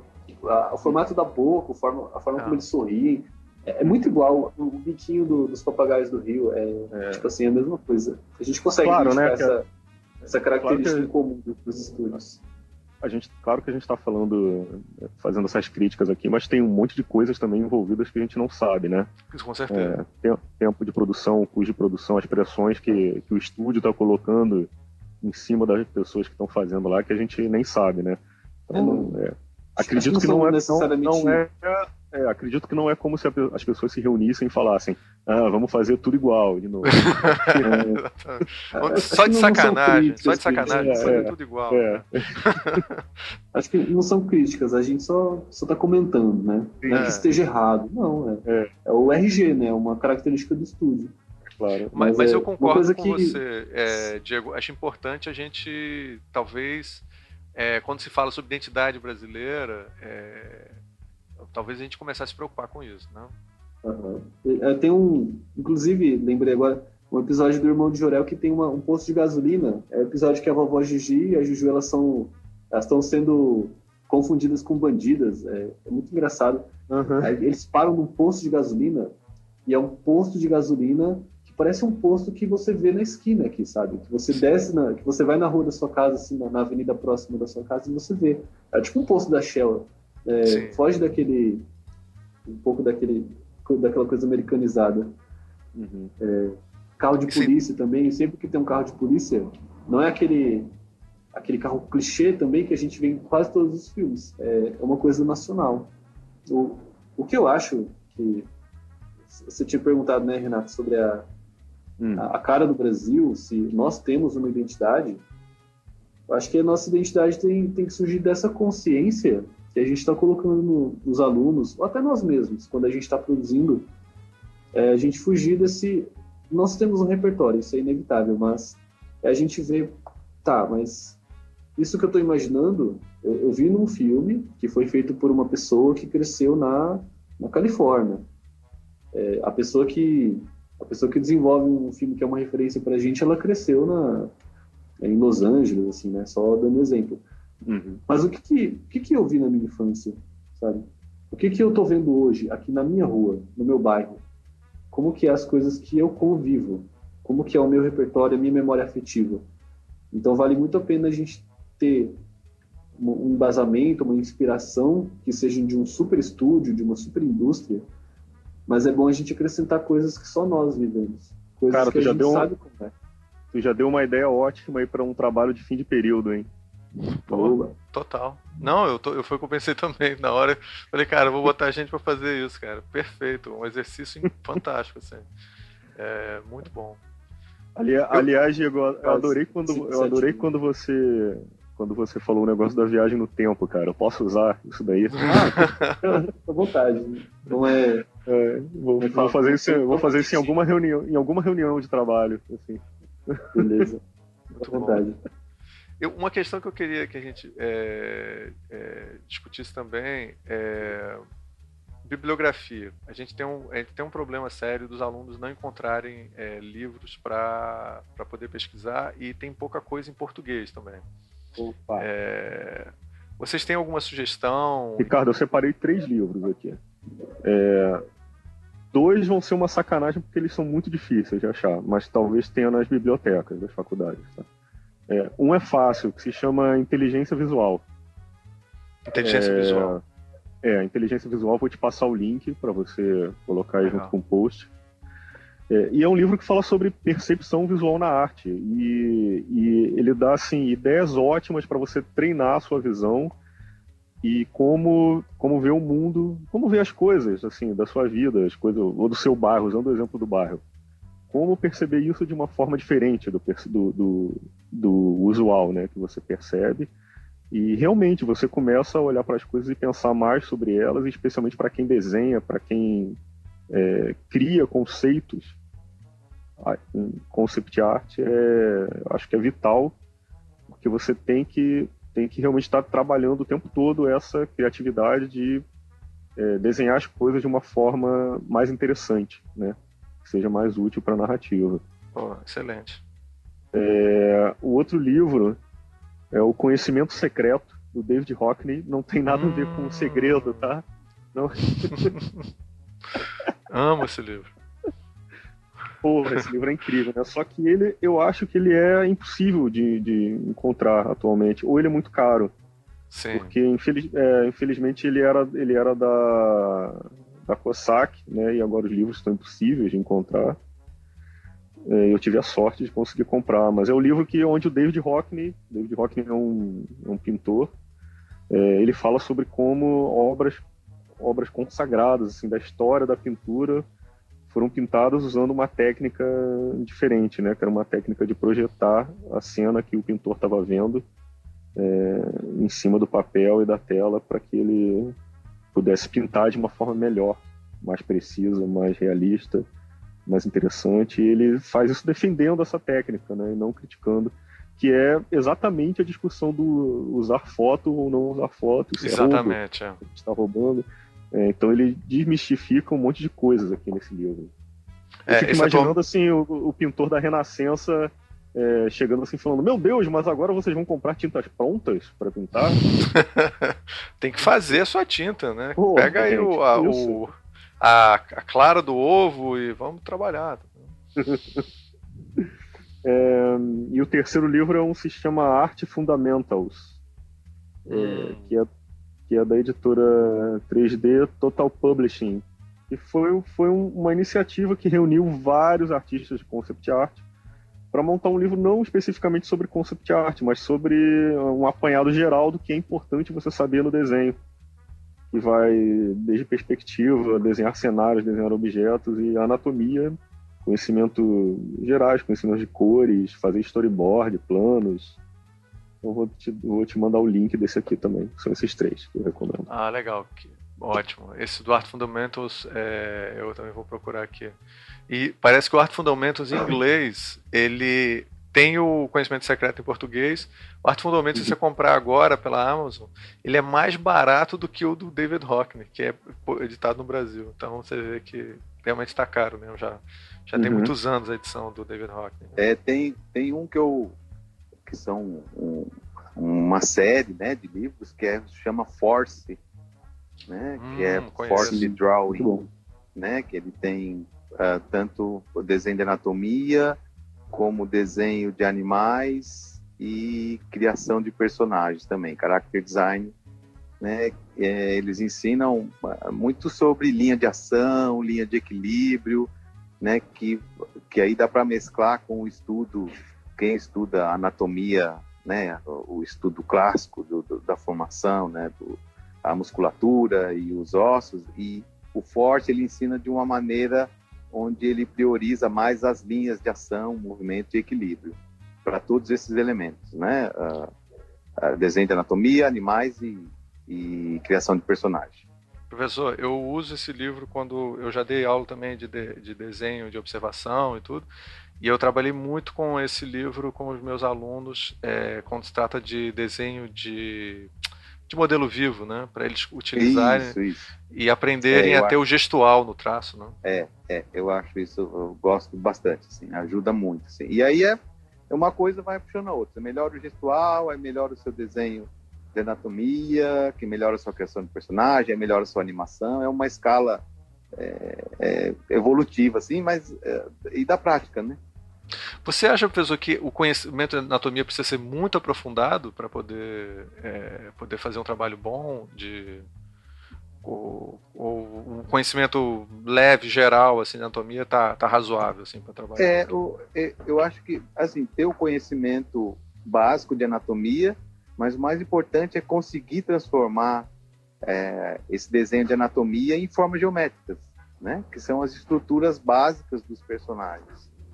Porque é, quando você vai animar um, um personagem, é, principalmente na animação 2D, você tem que conhecer essa estrutura e ela tem, tem que ser de fácil reprodução para que você consiga girar o personagem, né? Ou seja, colocá-lo em outras posições. Então, você dominando essa forma geométrica inicial, depois você vai né, afinando o trabalho, colocando os detalhes, né? É, eu acho que é importante. É, então, assim, conhecer a anatomia, se conhecer melhor. Se tiver um conhecimento básico, também, é, isso com o tempo você vai melhorando o desenho e, é, é, um, é um, um processo sem fim. Você vai passar a vida toda querendo aprender e melhorar o desenho. Ricardo, eu tenho dúvida se é possível ter um conhecimento profundo de anatomia, cara. Ultimamente, eu é, tenho é, tido essa questão porque realmente é um negócio. É... Eu sempre tive, eu sempre estudei anatomia, mas de uma maneira muito pouco séria, assim. E, e quando eu tive que ensinar os alunos, eu sempre tenho uma posição um pouco de que eles não é necessário eles eles se aprofundarem demais, assim. Mas às vezes eu vejo uma galera que trabalha com isso e que tem uma posição muito é não, porque anatomia é muito importante, tem que... De repente eu não sei, eu não sei se eu estou na posição correta. De repente pode ser que seja estudar muito anatomia talvez seja importante, mas não pegar o livro de medicina, né? O... É. é Cara, na, na, na arte é, é, mais importante parecer que está certo do que está certo. Eu também acho, concordo. Eu, eu acho que mais valioso que anatomia é muito importante, só que mais valioso é o desenho gestual. Você não está representando um corpo, um bíceps, um, um trapézio, você está representando um gesto. Eu acho mais vantajoso você ficar bom mestre em, em um gesto, em, em representar ações, Isso. do que você representar certinho o músculo. Até porque a maioria de nós que, é, que trabalhamos com concept, a gente não vai fazer um guia certinho de como funciona o joelho quando a cartilagem apodrece. Eu acho difícil a gente fazer algo desse, nessa linha. É mais um personagem triste. Como que é alguém que não está feliz com o mundo? Como que alguém se comporta quando não está tudo bem ou quando está sim tudo bem? Como que é alguém confiante? Eu acho que saber captar essa nuance, esse tipo de linha de ação, esse tipo de representação do corpo é mais legal do, do que necessariamente os músculos, apesar de sabe que, sabe que eu, que eu, também. O que eu sempre fico pensando assim quando eu desenho é assim, meu Deus, cara, é, como é que seria se esse negócio aqui que eu tô desenhando, se essa pessoa que eu tô desenhando tomasse vida? Será que ia ser uhum. repulsivo, sabe? Será que uhum. será que eu ia dar um grito, assim, de horror? Ou o que ela tá pensando agora, né? É, porque no papel é uma coisa, né? Se isso aqui tomar vida, será que ia ser um, uma pessoa totalmente disforme, assim, sabe? Asquerosa? É, é, em concept, né, especificamente, a gente pinta bastante, até para representar melhor as ideias, é, fazer um volume, é, a sensação tátil é importante representar. Então eu recomendo esse livro que, com certeza vocês devem conhecer, Color and Light, que é do James Gurney. Sim, sim. Esse, é interessante esse livro, é, o Color and Light, do James Gurney, porque o Marcos Beccari comentou esse livro nos últimos podcasts que a gente fez, que eu vou botar o link, e ele falou que foi muito importante para ele, como aquarelista, a, o método de trabalho dele é, foi, foi muito influenciador e que é, é um, parece que é um, é, Diego, um livro é, básico assim para quem vai trabalhar nessa área. Sim, né? sim. É bem sobre a, a realidade mesmo, como que é um ambiente onde a luz está vindo da janela, como que é a luz de noite, o que, que é o, o efeito Bloom, é bem, é bem interessante, é bem o beabá, assim, né? São os primeiros passos. Aí tem o, o, outro que é do James Gurney também, que é o Imaginative Realism, que aí ele fala mais sobre como pintar coisas que não existem. Né? Como ele fez o livro do Dinotopia, é, é, lógico que quando ele fez, os dinossauros tinham sido extintos já faz um tempão, então é. ele teve que imaginar como que seria uma civilização com pessoas e o dinossauro, como que a luz ia bater naquele dinossauro, naquele dinossauro que tem uma escala muito maior do que qualquer elefante que a gente vê. Então esse livro é bem legal para para a gente uhum. pegar essa noção de onde pegar referências para pintar coisas que só estão por enquanto na minha cabeça, né? Então é, o, é tipo assim, é o 2, né? Você vê o color, color and light e depois você vê o imaginative realism. Agora uma, tem, uma pergunta. Ah, tá. Só, só, rapidinho o último, que é o Vision. Nossa, esse livro ele é recente. Eu tô apaixonado por esse livro. Ele é muito bom.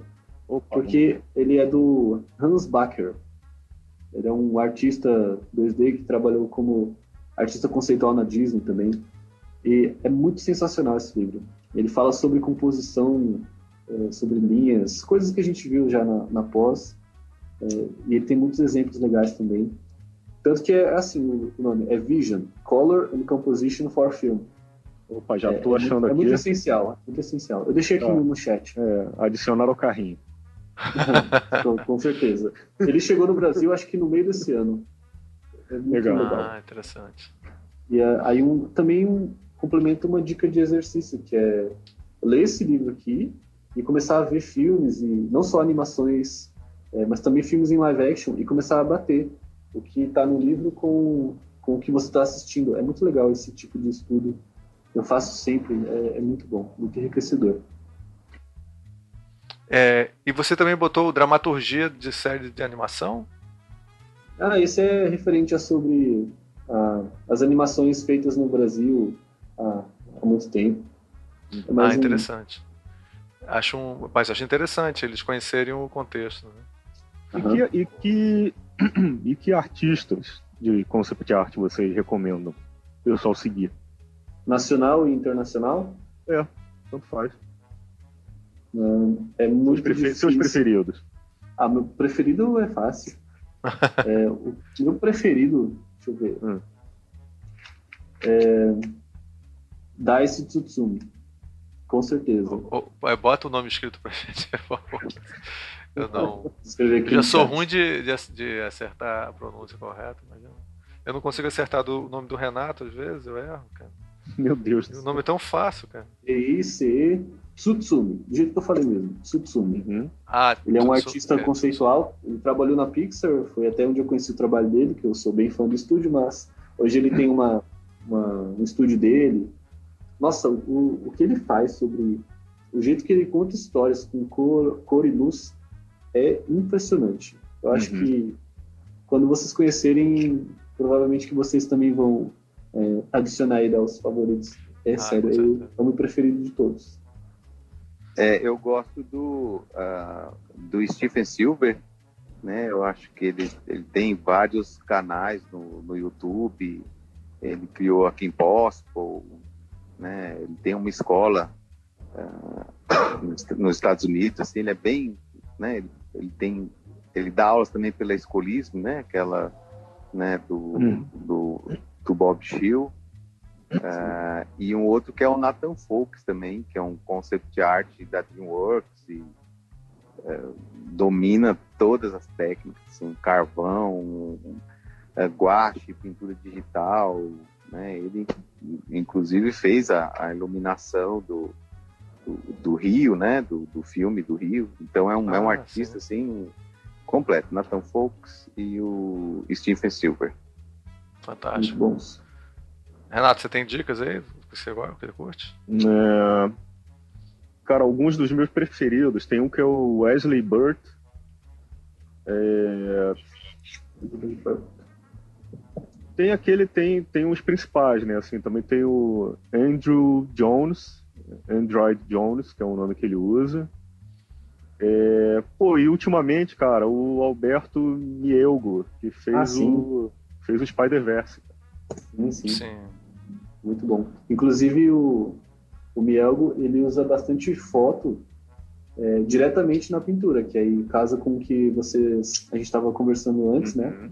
Nossa. Que é, o, quão, o quão permitido, o quão, o quão válido é a gente usar fotos nas nossas pinturas. Mesmo sendo para uma animação, né? Que nem a do Spider-Verse, ou aquele... Teve um, teve um episódio do Love, Death and Robots que ele dirigiu.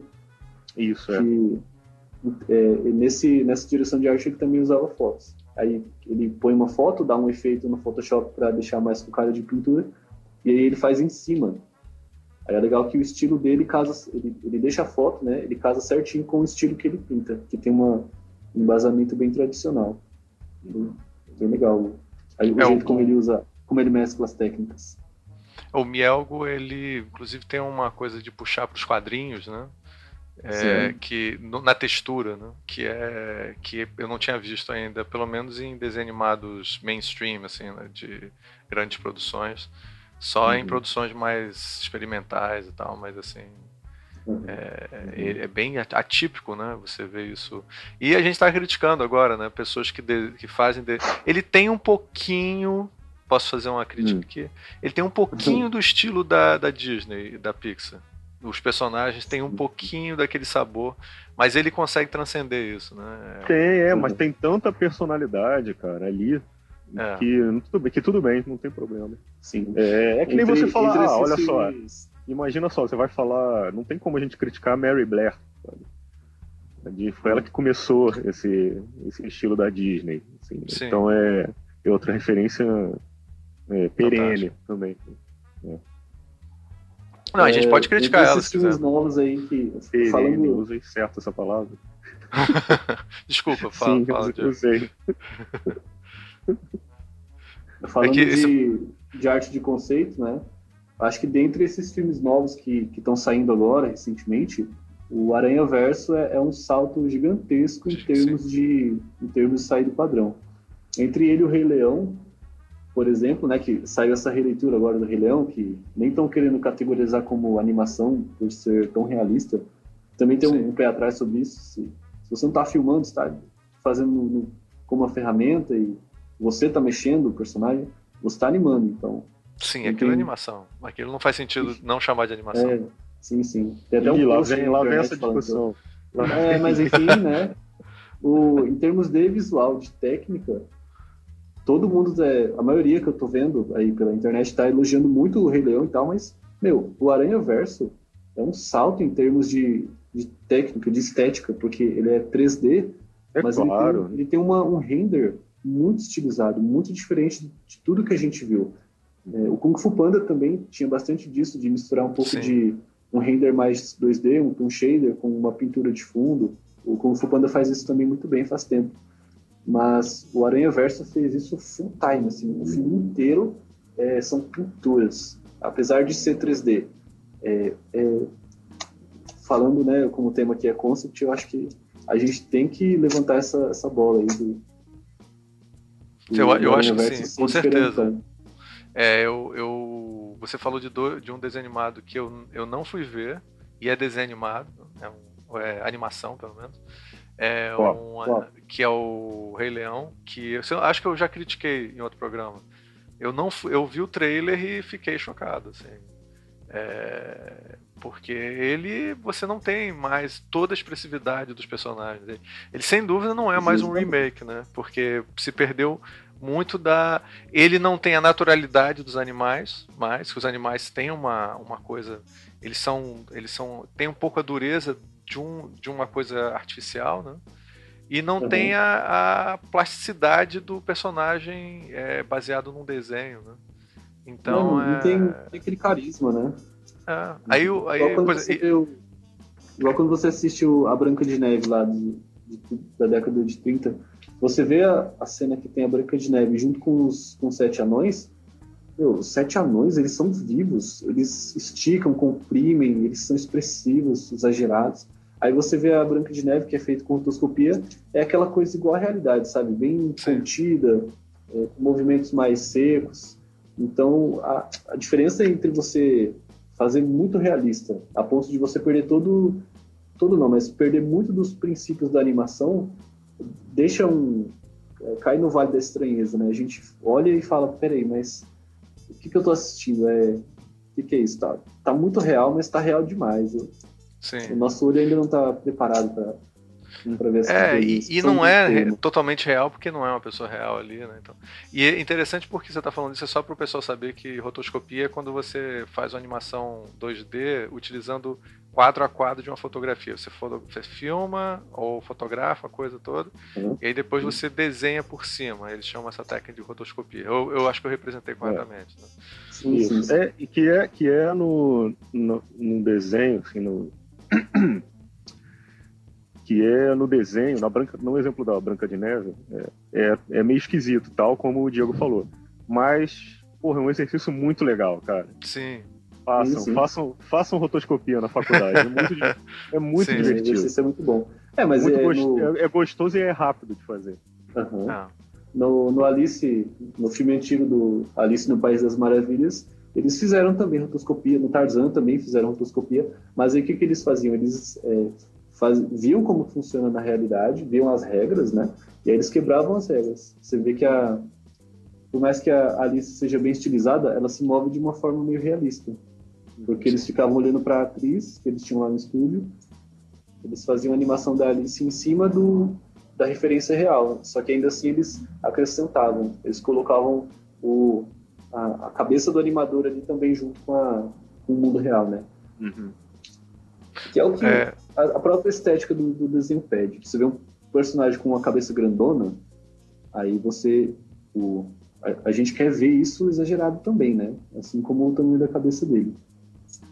Sim, é verdade. E isso tem a ver com a personalidade dele, né? O desenho tem a ver com a personalidade. Sim, sim, total.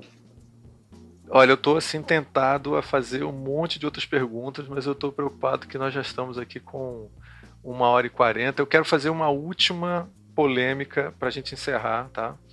Que é o seguinte: é, muitos alunos estão interessados em entrar no mercado internacional. Eu queria que vocês falassem brevemente um pouco sobre, o, sobre isso é, e sobre as dificuldades que as pessoas estão encontrando em trabalhar à distância, onde você às vezes não tem muito controle sobre o projeto, assim poder fazer um comentário sobre isso para a gente fechar o programa. Ó, do, do, ponto de vista da, da escola, fora do país, né? França, né? Lá tem a, a Gobelin, tem várias escolas na, nos Estados Unidos. As próprias crianças, elas têm muito mais acesso à arte e muito mais incentivo também.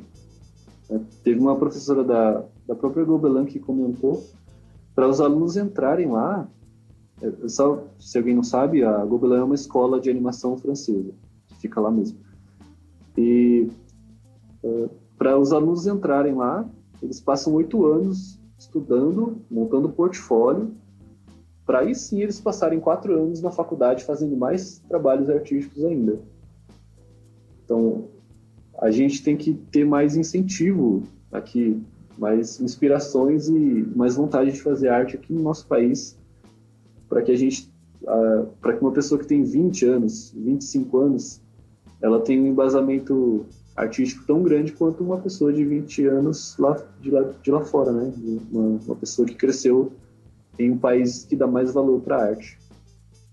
Sim, sem dúvida. Então, quanto mais, quanto melhor você for, quanto mais técnica você tiver e mais, mais estilo, é, quanto melhor você for e mais cedo você tentar, mais chances você tem.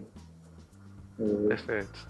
Mas é... isso não significa também, né, só fechando, não significa que se você for tiver mais idade e ele estiver estudando, não significa que não tem chance. Tem sim, claro que tem. Mas você mas, não, é... mas não existe um mercado de concept art, a gente aqui produzindo para lá, não existe esse mercado.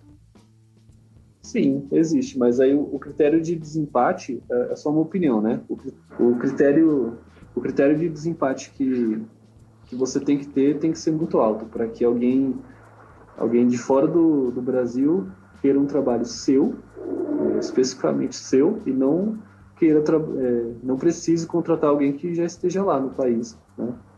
Sim. Imagina, você, você trabalha aqui fazendo pães. Só que aí, quando surge uma promoção lá na padaria que você trabalha, o chefe decide contratar um padeiro russo. E aí Sim. você tem que falar, ô chefe, eu trabalho aqui fazendo pães, por que você não me, não, não me deu a promoção e, e teve que chamar o russo?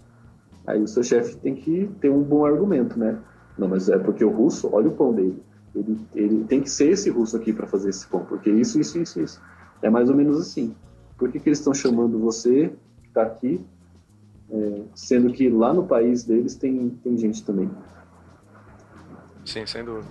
Renato, e sobre essa questão de, de liberdade criativa, hum. você tem alguma coisa sobre isso? Você percebe que trabalhar hum. o professor Carlos falou aí sobre a, a dificuldade que tem então, a concept art, você às vezes você percebe que o pessoal sente muita é, muita restrição na, no trabalho? É, olha, a minha experiência, assim, você quer saber no geral ou trabalhando para fora? Se puder falar de trabalho para fora é interessante, mas eu acho que em geral já está valendo também. Tá, é porque é, a minha experiência, assim, que eu trabalhei próximo a concept art, um trabalho que envolveu concept art é, para fora do Brasil, foi só é, que eu lembre agora, acho que foi só uma vez, tá? quando eu é, trabalhei com um jogo, né, com videogame. É, e, e, eu acho, eu, cara, eu acho até melhor trabalhar à distância.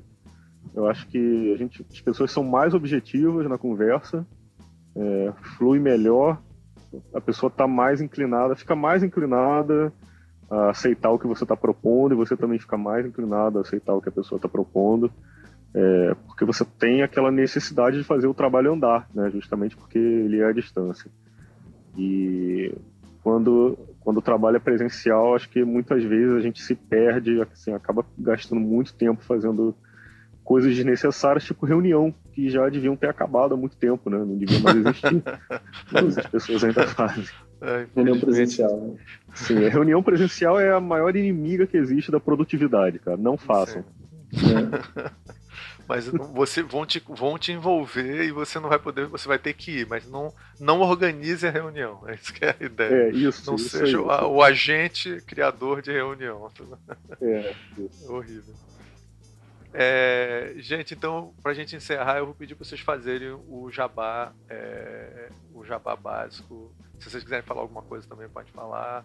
É, eu vou pedir para o professor Carlos é, falar dos seus cursos e, e divulgar, porque isso é muito importante, porque, gente, vocês saberem onde vocês podem estudar é, Concept Art. Eu coordeno o curso lá de pós-graduação, né, na Faculdade Melies, né, que a pós-graduação é em animação, uh, com um software né, específico que a gente trabalha de animação, mas a animação, produto final pode ser feito tanto em stop motion e a animação de recortes, né? A gente sempre trabalha uh, com o básico, que é o, o, o tradicional, justamente para o mercado de trabalho. Mas tem pessoas agora o perfil, né? Ele está indo além assim dos, né, de profissionais que estão indo buscar uma pós-graduação.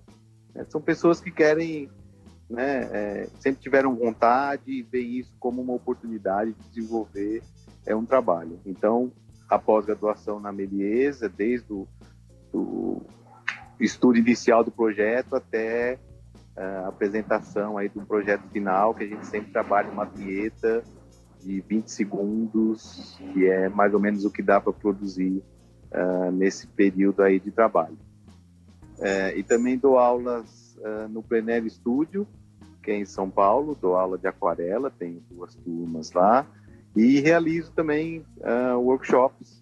É, semana que vem eu estou indo para o Rio, aí em dezembro eu vou para o Peru, que eu fui convidado a participar de um evento lá, e aí já fui para Minas, para Florianópolis, uh, Porto Alegre, Belo Horizonte, né? e eu tenho o Instagram, que é Avelino Arte, Avelino Underline Art, e lá tem o link também para o meu site, tem algumas uh, aquarelas, alguns trabalhos lá, e também tem um link para se alguém queira contratar, o, ah, eu tenho uma turma, queria re realizar um workshop de aquarela, aí eu monto um programa de acordo com o nível da turma e, e a gente negocia e eu vou né, realizar o, o workshop. Tá bom? Perfeito, professor, muito obrigado. Legal. É, vamos divulgar os links todos para o pessoal poder é, entrar em contato com você, professor.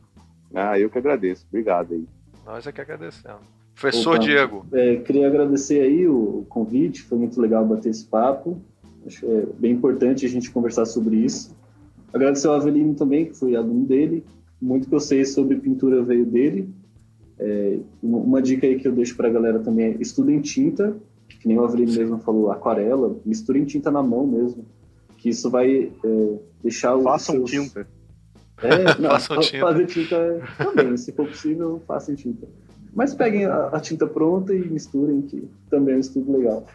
Então façam isso que é, os conceitos e a forma como vocês representam as coisas melhora muito. Estudar o mundo real e com tinta de verdade. No Instagram, é Diego Oliveira Art, com dois Os e dois As mesmo, Diego Oliveira Art.